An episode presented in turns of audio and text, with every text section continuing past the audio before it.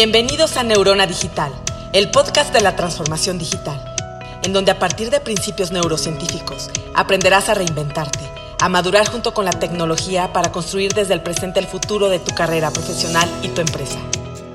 Porque aprender a pensar también es tecnología. Los dejamos con Engel Fonseca.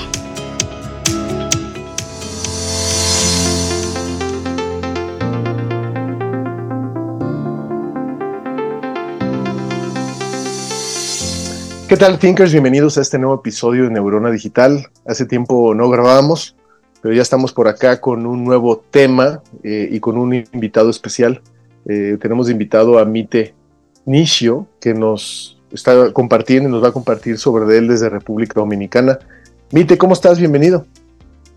Hola, ¿cómo están todos por allá, por México, que visité el año pasado y me gustó bastante? Y siempre, bueno, los latinoamericanos, aunque yo soy descendiente de japonés, siempre estamos muy cercanos entre los países y siempre hemos amado la cultura mexicana y nos sentimos como, sí, como, como somos latinos, aunque eh, también soy japonés. Exacto. Oye, eh, nos conocemos en un evento de una empresa de telecom muy grande y me dijiste algo que me llamó mucho la atención. Este, Mite, me dijiste, soy la persona o de los o de las personas que trajo el Internet a República Dominicana. Algo así me dijiste, ¿correcto? Sí, eso fue en el año 95. Yo trabajaba para esa telefónica que tenía otro nombre. Sí. Y entonces eh, me enviaron a los laboratorios que ellos tenían en Boston para aprender qué era el Internet y luego implementaron en la República Dominicana. Y en junio de 1995 lanzamos el servicio comercial de Internet de la República Dominicana. Qué interesante. Pues miren, bueno, les platico un poco de Mite Inicio. Es consultor digital tiene mucha experiencia en todo el segmento de telecom y fintech. Es miembro del capítulo de Singularity University para República Dominicana.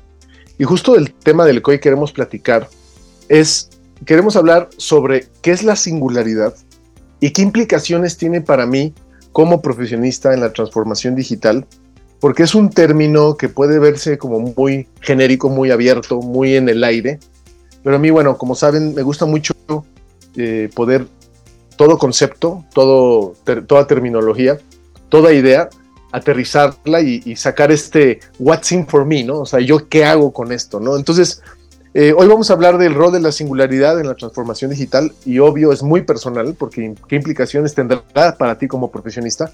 Y me gustaría primero escuchar desde tu perspectiva, Mite, porque yo tengo algunas fuentes, desde tu concepto, desde tu ángulo, ¿cómo podrías describir qué es singularidad? Y tú sabes que eh, nuestra labor como, vamos a decir, como difusores de tecnología, que tú haces muy bien también, es tratar de, explicarle a la gente en términos llanos qué son estos cambios tecnológicos, qué son los nuevos productos, qué son las nuevas tecnologías. En República Dominicana a eso le decimos aplatanar, porque el plátano es como la comida nacional. Entonces nosotros eh, aplatanamos los conceptos. ok, aplatanar. Sí, para que todo el mundo lo pueda entender. Esto en realidad viene desde hace mucho tiempo, ¿verdad? Donde ya Peter Drucker decía en los años por allá, en los 70, que había una sociedad postcapitalista donde la información y el conocimiento serían lo que movería la economía y seríamos trabajadores del conocimiento. Eso ya se dio hace bastante tiempo. Claro, como, como capital de conocimiento. Sí. Luego, para allá por el año 95, cuando pusimos en internet, Nicolás Negroponte, director del Media Labs del MIT, escribió un libro de ser digital, donde decía que todo lo que pueda ser convertido en bits sería convertido en bits. Entonces él pronosticó que los videos serían digitales, los libros serían digitales, la música sería digital. Eso yo también ya pasó. Claro. Sí, luego por allá por el año 2000, el cofundador de Sun Microsystems, Bill Joy, dijo que el futuro no nos necesitará. Porque oh. él estaba viendo, en conversaciones precisamente con Ray Kurzweil, que estaba llegando esa época donde la inteligencia artificial, la nanotecnología, los robots, llegaría un momento en que eh, sería innecesario la interacción con seres humanos porque los robots y la inteligencia artificial ya tendrían, vamos a decir, eh, una, eh, superar la barrera del ser humano conocimiento y en creación de nuevos. Y en algunos trabajos y labores ya lo estamos viendo. Sí, también lo estamos viendo. Entonces aparece en la ecuación Ray Kurzweil. Y es una persona muy destacada porque, por ejemplo, eh, su trabajo fue, eh, dio como resultado la invención del escáner. Porque lo que estaba tratando de hacer era un aparato para que las personas ciegas pudieran leer los libros. O sea, de ahí surge el escáner, el OCR. Y vendiéndole una de esas máquinas, conoció a Steve Wonder, el músico, que también es ciego, y le, eh, Steve Wonder le pide que cree un piano que suene igual que todos los otros instrumentos. Entonces ahí inventa el sintetizador y, ah, sale su propia... ¿eh? Sí, y sale su propia marca de pianos, que son los pianos Kurzweil. No sé si has visto por ahí esos pianos, porque precisamente por, por su amistad con Steve Wonder. Jamás lo hubiera relacionado. Sí, es que los inventores siempre tienen algo también de artistas y los tecnólogos tienen algo de artistas también. Entonces, ¿a qué nos lleva esto? Eh, lo que estamos viendo como definición de singularidad tecnológica, porque hay singularidad matemática, física, todo eso. Astrofísica. Sí, y astrofísica, sí. La singularidad es un, vamos a decir, es un suceso único, ¿verdad? La singularidad, de singular. Entonces, nosotros estamos viendo aquí que es el momento, según Curso y varios otros pensadores, en que la máquina sea más inteligente que el ser humano. Al principio, Kurzweil lo pronosticó para el 2045, pero ya ante el avance de las tecnologías exponenciales, dice que ya casi para el 2030 pudiera ser esa, e, ese, ese hito. Déjame decir algo, Mite, para todos los, para muchos tecnócratas que siguen este movimiento de singularidad, este, esta fecha, el 2045, era la fecha donde iba a haber este tipping point, eh, entonces, lo que tú estás diciendo es que ya no va a ser 2045, sino ¿qué año, perdón? 2030, ya, ya, lo, están acercando, porque eh, también eh, algunos siguen con el 2045, pero ya ellos están diciendo que es el 2030. Entonces, la singularidad explicada en términos de física, con los hoyos negros, ¿verdad? La parte de afuera teórica del hoyo negro, que se ve? Es el evento horizonte. Es lo que se puede ver ahora con un telescopio que hay eh, muy poderoso. Déjame, decir algo nada más de Ray Kurzweil para los que nos escuchan. Ray Kurzweil, aparte de ser muchas cosas, en, algún momento es contratado como un futurólogo o futurista de parte de Google. Sí. Y si ustedes han visto las películas de Prometheus, de esta secuela de, de Alien, hay un personaje de esa película que dicen que se parece mucho a Ray Kurzweil, que es este futurista que quiere llevar las naves espaciales para encontrar vida en otros planetas. Y ha sido muy polémico, ¿eh? Incluso ha habido gente que plantea que su, su, teoría es una amenaza para la humanidad. Eh, yo he conocido, eh, también tuve la oportunidad de estudiar un poco sobre el transhumanismo, todo este concepto que se abrevia en una H con un signo de más, ¿no? H plus, donde se plantea pues que un futuro un poquito parecido al de, al de Skynet de Terminator, ¿no? Sin embargo, eh, eh, me gustaría como tener claridad de si ese concepto es el vigente o fue en, alguna, en, alguno, en algún momento el concepto. Sí, lo que pasa es que eh, hay, hay varios, vamos a decir, pensadores que popularizaron la palabra singularidad tecnológica, ¿verdad? Entonces, el más conocido eh, es recurso, pero ya desde 1900, yo creo que 58, se venía hablando de la singularidad tecnológica y todo coincide en que la máquina va a crear todos los nuevos productos y servicios y el hermano puede quedar desfasado. Por lo menos en todos coinciden en eso. Y decía lo del agujero negro porque la singularidad tecnológica es que si el evento del horizonte es lo que tú puedes ver, lo que está dentro del hoyo negro es lo que tú no puedes ver. Entonces esa es la singularidad del hoyo negro. Entonces, pasando a la singularidad tecnológica, es como si tú estuvieras viendo una puerta y luego de la puerta ya tú no puedes hacer nada más. Entonces, ¿por qué? Porque a partir de ese momento en que la máquina sea más inteligente que el hombre. Van a crear todos los productos y servicios, van a aprender cada vez más cosas, se pueden clonar ellos mismos y pueden crear todo un universo donde el humano no tiene la imaginación de llegar. ¿Sabes cómo lo sinteticé yo, Mite? Y corrígeme si estoy mal y dime qué opinas. Yo sinteticé que singularidad es un cambio o una transformación, un suceso donde ya no hay vuelta atrás. No, no, no puedes. Es tan fuerte tan denso, hablando de los agujeros negros, que no hay vuelta atrás, ya no puedes regresar al pasado, ya no puedes decir no quiero. Y, yo, y esto me ha llevado mucho a pensar, incluso a cuestionarme, si hay decisiones singulares que yo necesito tomar en mi vida y he evitado. Y te voy a decir algo muy curioso. Eh, yo no soy muy este, místico, pero me gusta mucho googlear cuando me duelen algunas partes del cuerpo para entender cuál es la representación emocional de eso. Y tuve un periodo en mi vida que me empezó a doler mucho los talones, el talón de Aquiles. Me pongo a buscar en Google y digo, bueno, a ver, ¿por qué me duele el talón de Aquiles? ¿Qué significa emocionalmente? Y decía, evasión de tomar decisiones importantes. Y yo, sí, sí. ¿No? Entonces, a lo que voy es la singularidad.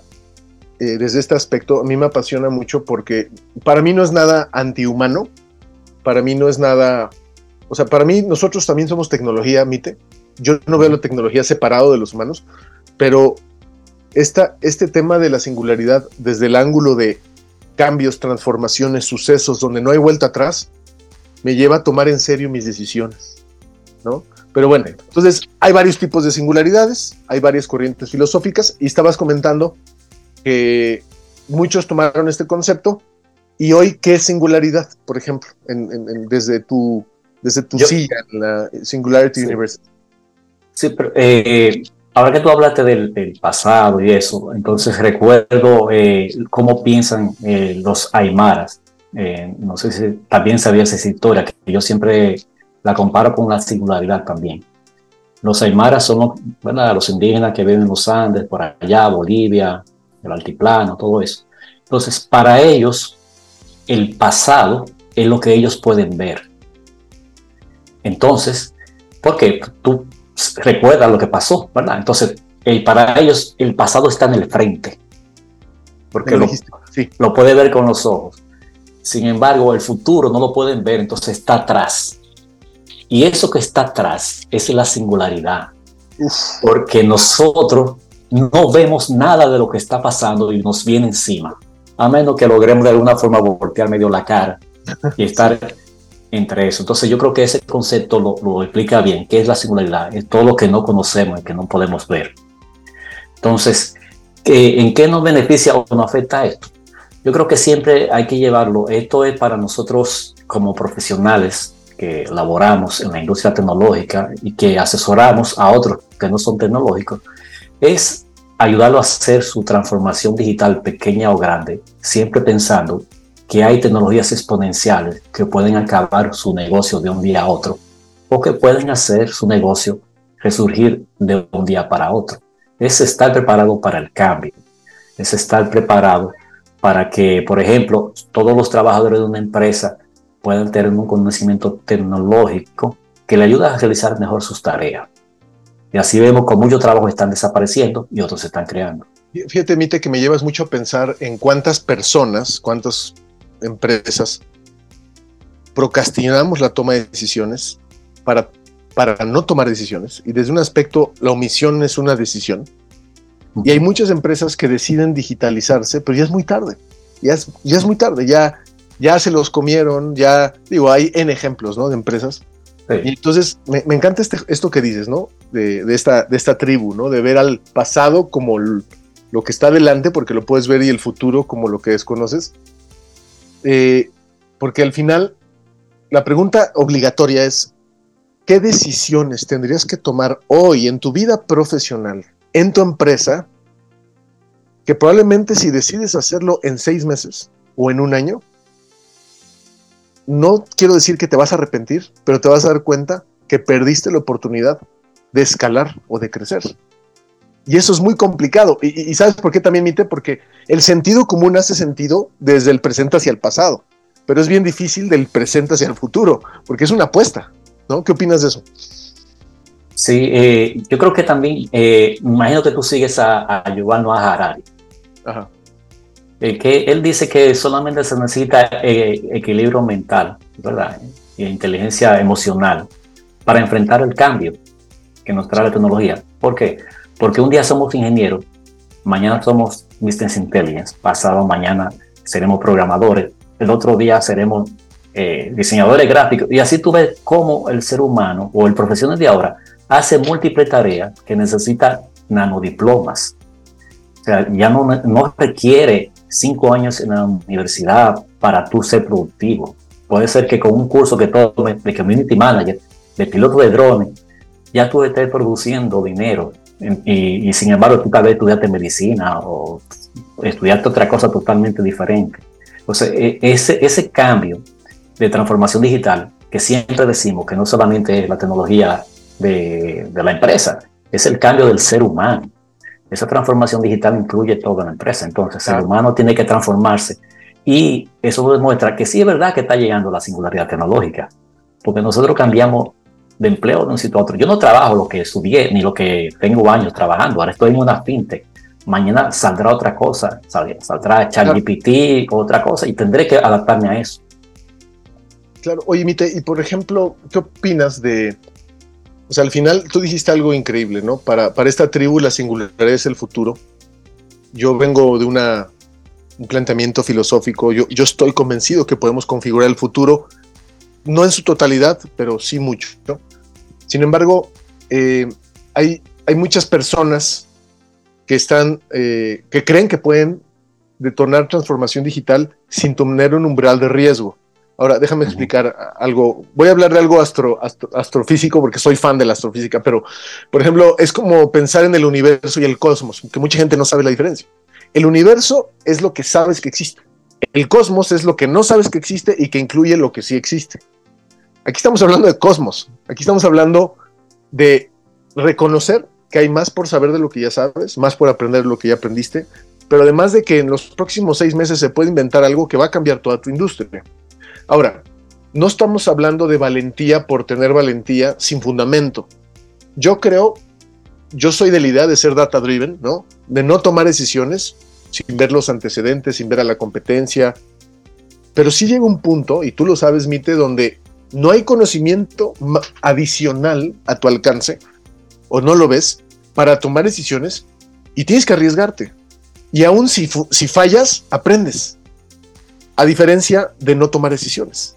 Entonces, yo siempre lo que planteo es, tenemos que ser valientes, sí, pero con conocimiento. Pero llega un momento que el conocimiento ya, ya, no llegas a él y tienes que apostarle. Y a mí me sorprende cuántas empresas se permiten el tolerarse saber que existe tecnología para mejorar y no la aprovechan.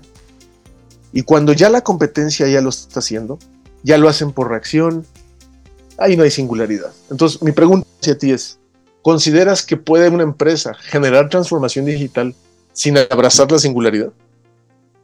Mira, yo, yo creo que básicamente ellos pueden hacer como acciones reactivas al mercado, pero si no están pensando en singularidad, en tecnología exponencial, en transformación digital, no van a poder eh, competir en el futuro.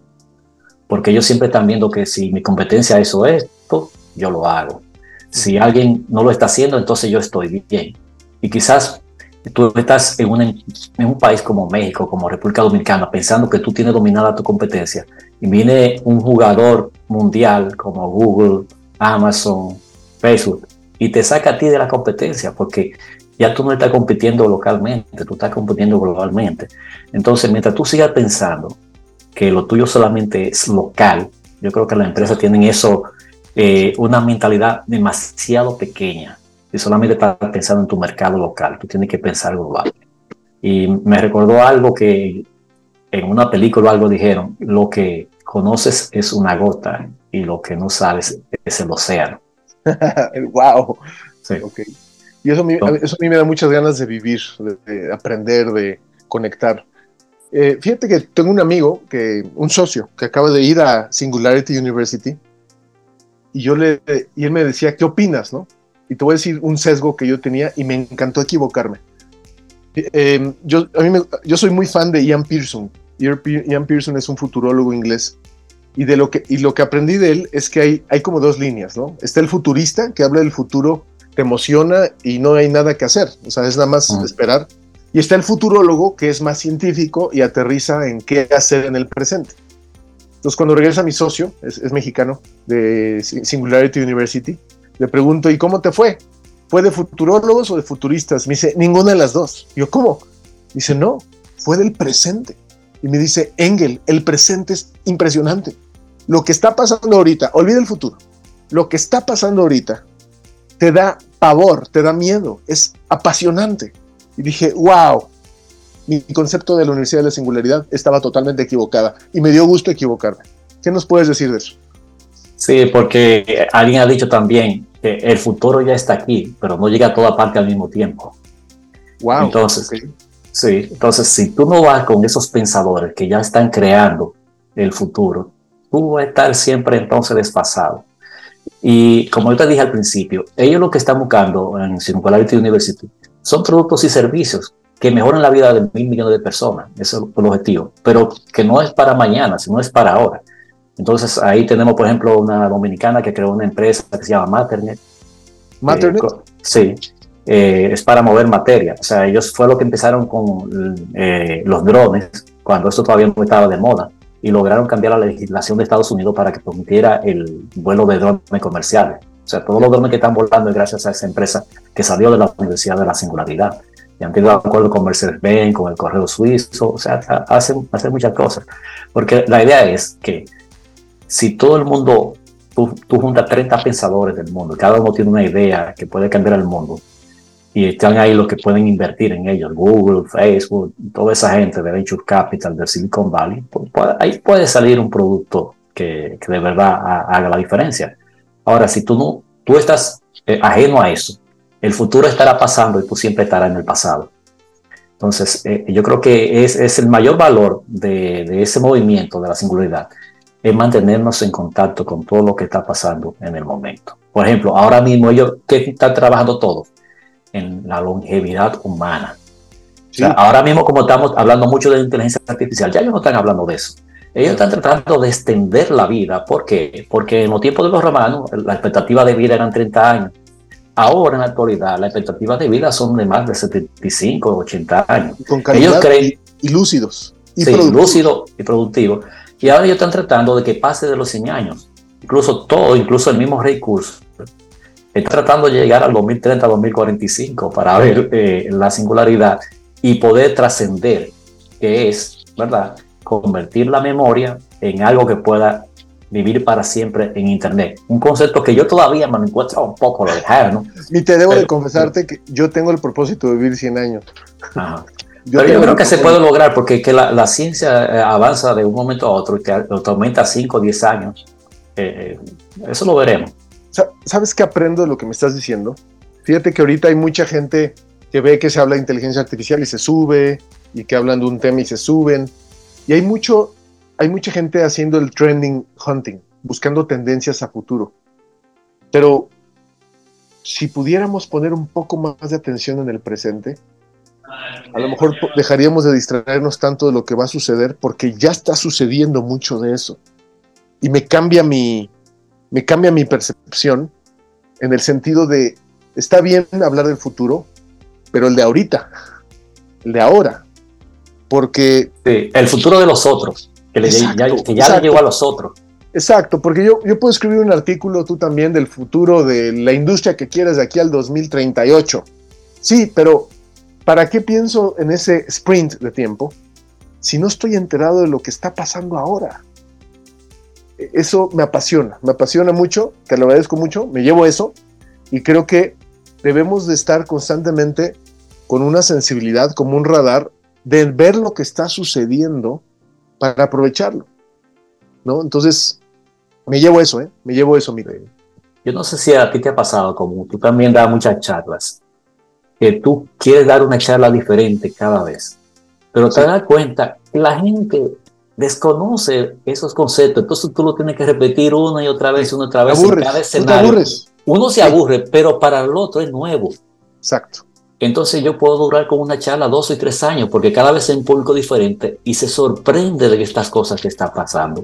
Y ahí yo veo como el atraso que tienen muchas empresas que están en el día a día y en las operaciones y en el bottom line y todo eso, y no están preparándose para competir más allá de lo que tienen ahora mismo en, su mercado. Te voy a decir una travesura que hago, Mite. Eh, yo en mis conferencias nunca doy una conferencia exactamente igual, pero dejo espacios vacíos. Por ejemplo, pongo slides, me pongo slides donde digo, ¿qué voy a decir ahí? No lo sé y a ver qué se me ocurre. Y lo que hago en esas slides es que meto lo nuevo que estoy aprendiendo para adaptarlo y hacerlo diferente. Pero sí, a mí me ha pasado que eh, llego a hablar de algo muy, muy desarrollado y no entienden porque no saben ni lo anterior, o sea, ni lo básico. sí, entiendo lo que estás diciendo, pero creo que hay una subestimación de la velocidad de las cosas. Este, y, creo que va muy apegado a lo que tú dices. Como localmente a lo mejor soy líder, vamos bien. Pues sí, pero hay gente como tú pensando lo mismo que tú en Singapur y en Nueva Zelanda, que por lo menos deberías estar teniéndolos en el radar, ¿no? de acuerdo, el concepto del tiempo se tiene que apegar más a lo real, ¿no? No a un concepto falso o más lento. El tiempo es, no es ni más lento ni más rápido, ¿no? Y, y ahora, Angel, yo te voy a preguntar si tú has visto algo de la teoría de la abundancia, es la que tiene Peter Diamandis, que es con Ray Kurzweil, los cofundadores de Singularity University, si, si has visto ese fenómeno. Eh, corrígeme si estoy mal. Eh, lo que yo he grabado en mi cabeza de la teoría de la abundancia es que eh, en realidad hay más oportunidades de las que podamos ver y la antítesis de la teoría de la abundancia es la cultura de escasez, que en, la gente ordinaria como tú y yo se llama envidia. Ah, bueno. Pero dime si estoy mal. No tengo sí, sí, sí. Eso mismo, yo, pero que yo, que yo creo que, que también tiene que, así como se, se promueve mucho la singularidad tecnológica, yo creo que la abundancia es un concepto interesante, porque como dijiste muy bien, el ser humano se crió en la escasez. Entonces, cuando va a poner un negocio, un emprendedor o cualquier persona, siempre dice, ¿de qué no hay para yo poder ese negocio? Entonces, ah, mira, no hay un servicio, vamos a decir, de delivery. Tú lo pones y aparecen 50 mil servicios similares. Porque todo el mundo piensa en la escasez de que no hay. Sin embargo, la teoría de la abundancia es lo contrario. ¿De qué hay mucho para yo poner una plataforma tecnológica y que todo el mundo haga negocio? Entonces, si tú te fijas en cómo son los ejemplos que siempre se dicen, ah, que Uber no tenía carro, que Airbnb no tenía casa, pero tú tienes que ver como abundancia. Uber, en vez de decir, voy a comprar muchos carros, dijo, ya hay muchos, muchos carros. Voy a aprovechar lo que hay. Sí, vamos a poner una plataforma tecnológica para que haga negocio. Airbnb dijo, ¿de qué hay mucho? Mucha gente con casa. Vamos a poner una plataforma tecnológica para que haga negocio. Y así tú puedes ir entonces haciendo ese ejemplo local, como yo lo hago aquí en República Dominicana. Yo le digo, ¿de qué hay mucho? Bueno, aquí hay muchos, lo que le llamamos colmado, tienda de conveniencia, pongan una plataforma. Y aquí hay muchos salones de belleza, póngale una plataforma. Entonces siempre tendremos mucho mercado porque hay mucho de eso, no hay escasez. Entonces, esa teoría, yo siempre se lo digo a los emprendedores, en vez de pensar de qué no hay, piensen de qué hay mucho y pongan una plataforma y hagan negocio todos. Vite, se nos acaba el tiempo. esto fue como un segundo ¿eh? para mí, quiero decírtelo. Te lo he disfrutado muchísimo. Espero no sea el último programa que grabamos. ¿Dónde te puede encontrar la gente para conocerte, seguirte en redes sociales? Bueno, tengo mi página web, mitenicio.com, que ahí publico los artículos y las estadísticas, de República Dominicana que siempre compilo. También en Instagram, arroba mitenicio, al igual que en Twitter, arroba mitenicio. Prácticamente uno tiene que estar en todas las redes sociales, aunque a uno no le guste, ¿verdad? Pero para allá, para gente como nosotros, ya entrar en Snapchat, TikTok, es un poco más difícil, pero tenemos que estar por ahí. O sea, no nos podemos quedar sí, nos cuesta trabajo. Mite, muchísimas gracias. Este, no he hecho un saco roto este concepto de la abundancia que planteas. Yo sí estoy convencido, convencido que la tecnología puede ser la columna vertebral de, proporcionar más oportunidades de las que podemos ver. Gracias por tu tiempo. Eh, un honor poder conocerte eh, y por tu apertura. Eh, me, encanta todo lo que traes en la cabeza, todo lo que estás dispuesto a compartir. Y bueno, muchas gracias a todos nuestros thinkers por su tiempo y nos vemos en el próximo episodio.